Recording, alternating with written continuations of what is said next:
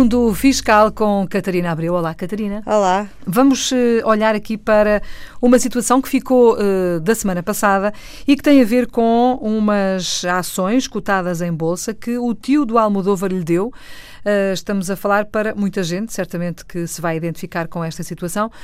o que é que é preciso fazer? O que é que é preciso pagar? Como é que se gera tudo isto? É o que nós queremos saber. O Almodóvar recebeu estas ações ele não está em Portugal, ele está na, em Angola. Que estranho, não e, é? e como ele está num país terceiro, uh, teve que nomear alguém que o represente em Portugal para toda, tudo o que tenha a ver com as finanças. Deixe-me adivinhar, a mulher, Teresa. A ex-mulher. A ex-mulher, ex ex é que ficou como representante fiscal, que é como isto se chama quando alguém fica responsável pela. Hum, portanto, perante, o, perante a autoridade tributária e aduaneira, a ATA, e uh, o que se passa é, portanto, quando o tio decidiu doar estas ações ao Almodóvar, a Teresa tem que declarar, uh, portanto, tem que fazer uma declaração nas finanças onde vai discriminar, portanto, há um impresso próprio do imposto do selo, onde vai discriminar as ações. Uh, uh, junto deste impresso, vai ter que juntar uma certidão da Comissão de Mercado dos Valores Mobiliários, da CMVM, onde eh, está o valor das ações, que é o valor da cotação dessas mesmas ações. Para quê?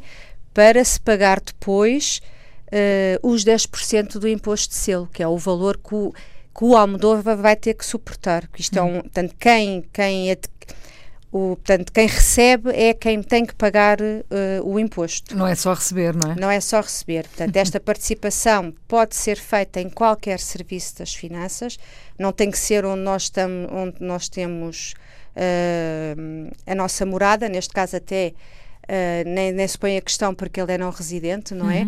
Uhum. Pode ser e em qualquer repartição. Pode ser em qualquer serviço de, das finanças. E não pode ser online?